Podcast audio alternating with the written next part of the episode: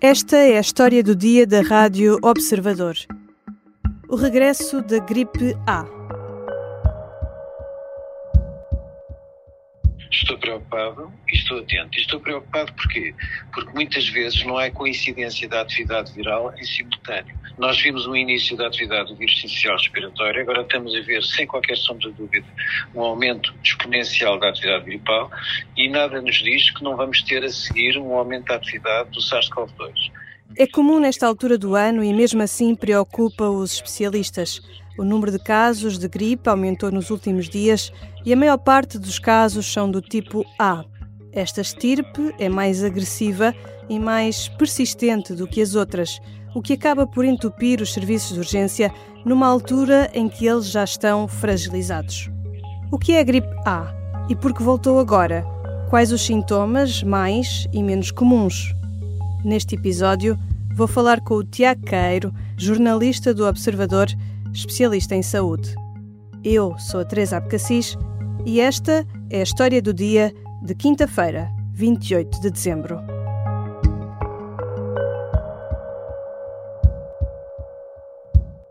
Bem-vindo, Tiago. Olá, Teresa. Esta é uma altura habitual de gripe. O que é que é diferente este ano? Sim, é verdade. Nós estamos em dezembro, eh, existe uma maior circulação de vírus respiratórios, temos enfrentado dias mais frios e passamos mais tempo em espaços fechados. São tudo fatores que explicam o maior número de contágios nesta época do ano. No entanto, nesta época gripal, eh, a gripe está com uma intensidade muito superior à do ano passado, com muito mais contágios. Segundo o boletim do Instituto Ricardo Jorge, eh, que é relativo ainda à semana entre 11 e 17 de dezembro, foram registados 960 casos de gripe, sendo que mais de 90% são de gripe A. Este valor, para se ter uma ideia, é quase o dobro do registado na mesma semana do ano passado. E qual é que é a diferença da gripe A em relação às outras gripes mais comuns? A larga maioria dos casos de gripe que estão a ser identificados são de infecção por estirpes do tipo A, que em geral causam doença mais grave e mais prolongada. Esta é a principal diferença. Há uma estirpe em concreto, a estirpe H3N2, eh, que causa gripe A e que se diferencia por provocar eh, quadros mais graves, bastante graves desta doença. Este ano, os especialistas referem também a existência de quadros mais prolongados da doença, lá está, que podem durar até oito semanas, como garantiu ao observador o presidente da Associação Nacional de Médicos de Saúde Pública, Gustavo Tato Borges. Eh, pode ser uma evolução natural, uma mudança no padrão genético destes vírus que vamos tendo agora connosco, destes vírus da gripe, e que possam estar, de facto, um bocadinho mais uh, agressivos e a darem estas situações de maior casos de doença. Podemos estar a olhar também para o facto de, durante a pandemia, os vírus mais simpáticos possam ter sido, uh, possam ter sido eliminados e temos selecionado de forma uh, mais direcionada apenas as tipos que te aguentaram melhor uh, neste período de pouco contacto entre os vírus connosco.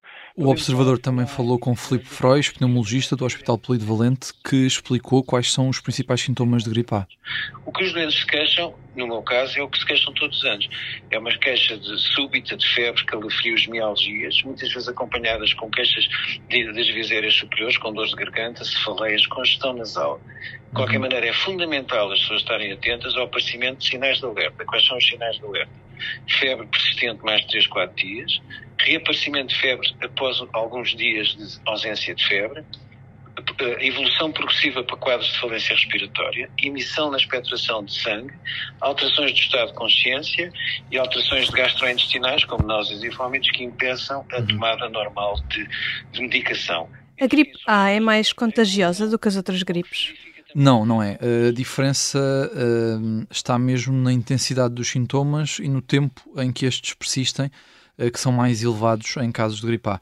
Aliás, o tempo de transmissão do vírus é até maior nos casos uh, de gripe do tipo B, que é o outro grande tipo comum de gripe, uh, do, em relação à, à gripe A, como explicou ao Observador o Presidente da Sociedade Portuguesa de Pneumologia, António Moraes. A época natalícia, como um, ehm, vários acontecimentos que acontecem no inverno, ao um, ehm, proporcionar que as pessoas estejam mais juntas, efetivamente uh, acabam por condicionar um pouco um, ehm, a transmissão, acabam por, por facilitar a, a transmissão. E, de facto, isso pode ter alguma influência, efetivamente.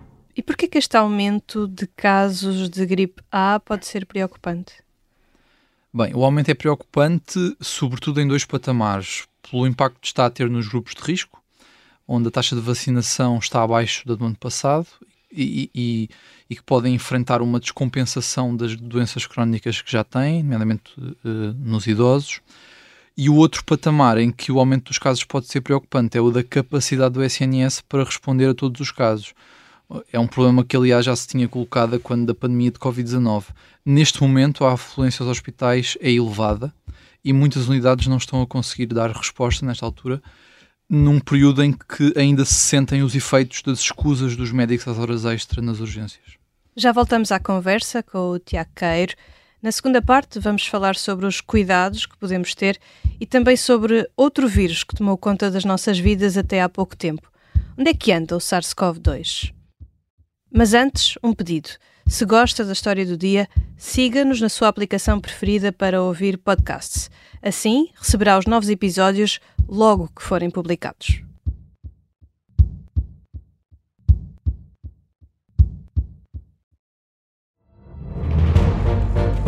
Esta é a história do padre obcecado com a infiltração do comunismo na Igreja que tentou matar o Papa em Fátima. Que raio de coincidência! No dia 13 de maio. E, a partir desse momento, o Papa Voitila nunca mais deixa de olhar para Fátima. Episódio 1 O Anticristo, em Fátima.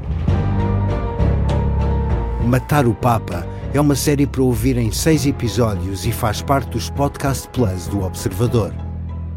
Um novo episódio a cada terça-feira. Os assinantes do Observador têm acesso antecipado a todos os episódios desta série já disponíveis em observador.pt. Os Podcast Plus do Observador têm o apoio da Kia. Estamos de regresso à conversa com Tiago Queiro, jornalista do Observador, especialista em saúde. Os novos casos de gripe têm enchido as urgências dos hospitais. O que é que os especialistas aconselham nestes casos? Sim, temos assistido a um aumento da afluência às urgências desde o último fim de semana por parte de utentes com quadros gripais. Há hospitais com tempos de espera muito elevados para doentes considerados urgentes, isto é, doentes triados com pulseira amarela, que deveriam esperar no máximo uma hora uh, para serem vistos e que estão a esperar muito mais do que, isto, do que isso. Há, há registro de 18 horas de espera no Hospital Amadora Sintra, de 13 horas no Hospital Beatriz Ângelo e os responsáveis, eh, responsáveis pelas urgências garantem que cerca de metade das pessoas com gripe que se deslocam aos, aos serviços de urgência não precisariam de lá ir. Em caso de gripe, as pessoas devem fazer medicação antipirética para baixar a febre, hidratar-se e repousar, principalmente isto, como explicou ao observador o pneumologista António Moraes. Se não pertencerem a grupos de risco, ou seja, se não forem idosos ou tiverem doenças crónicas, esta deve ser a abordagem inicial. Só numa situação em que a gripe não ceda ao fim de cinco dias deve ser procurado um médico. É uma história que se repete todos os anos. As pessoas continuam a ir às urgências quando não precisam. Sim, sabemos que a afluência crónica às urgências de doentes pouco graves é um problema do SNS, ainda sem solução à vista. Cerca de 40% dos utentes que se deslocam aos serviços de urgência acabam por receber pulseiras azuis ou verdes, ou seja, são doentes pouco graves. E nesta altura a situação complica-se uh, porque 2.500 médicos, uh, muitos uh, da especialidade de medicina interna, que é a base das urgências, continuam a recusar fazer trabalho extraordinário, o que dificulta a resposta. E quais é que são os grupos que correm maior risco? Os grupos de risco são os idosos, as pessoas com doenças crónicas, as crianças com menos de 2 anos e as grávidas. No caso dos idosos e dos doentes crónicos, a atenção deve ser redobrada, uma vez que a infecção pode resultar numa doença mais grave, com descompensação das doenças de base que as pessoas já têm, doenças como insuficiência cardíaca, doença pulmonar obstrutiva crónicas, que são muito prevalentes na sociedade, e nestes grupos um, um quadro de gripe pode obrigar a hospitalização e colocar em risco a vida dos, dos doentes. Já atingimos o pico da gripe? Bem, quanto a isso, há opiniões contraditórias. Uh, uh, Sabe-se que o número de casos está a aumentar de forma exponencial. Agora, aferir se o pico já foi atingido é difícil. Uh, António Moraes, o Presidente da Sociedade de Pneumologia, considera que não atingimos ainda o pico, mas, por exemplo, há outros especialistas que dizem que sim, como a diretora do Serviço de Urgência do São João. E E como é que podemos travar a gripe? Que cuidados é que podemos ter? Bem, eh, em relação à prevenção da gripe, eh, as pessoas devem ter o cuidado de usar as regras de etiqueta respiratória que foram eh, difundidas durante a pandemia de Covid, ou seja, lavar as mãos, proteger-se ao tossir e, caso tenham sintomas de infecção, usar máscara. São as mesmas medidas que ouvimos todos os anos. A máscara que referiste não é uma medida normalizada entre nós, mas há outros países onde ela é mais comum. Sim, a máscara foi sendo retirada aos poucos da, da vida social e hum, de facto não temos eh, os cuidados que outros países têm, como por exemplo os países asiáticos, onde a utilização é, é comum há muitos anos. E mesmo com comportamentos diferentes, os números são diferentes dos dos outros anos. Há mais alguma coisa que mudou no comportamento das pessoas? É difícil dizer, um, embora muitos um, especialistas apontem um maior relaxamento no comportamento das pessoas depois do fim da pandemia de Covid. A verdade é que, no que diz respeito à gripe, a taxa de vacinação baixou, baixou relativamente ao ano passado, nos grupos de risco, e isso está a causar alguma preocupação entre os médicos. Uh, para se ter uma ideia, está em 60% nos maiores de 60 anos e em 75% nos maiores de 80 anos ainda há espaço para, para poder ser aumentada esta taxa de vacinação. E onde é que anda a Covid-19? Nós não estamos a ver um aumento de casos de SARS-CoV-2. Segundo os últimos dados disponíveis, a intensidade da Covid mantém-se num nível baixo para já. No entanto, os especialistas não descartam a hipótese de o SARS-CoV-2 voltar em força depois deste período em que as estirpes de gripe A estão a dominar os contágios em Portugal. Obrigada, Tiago. Obrigado.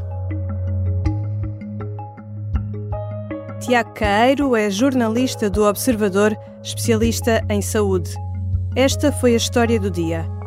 A sonoplastia é da Beatriz Martel Garcia, a música do genérico é do João Ribeiro.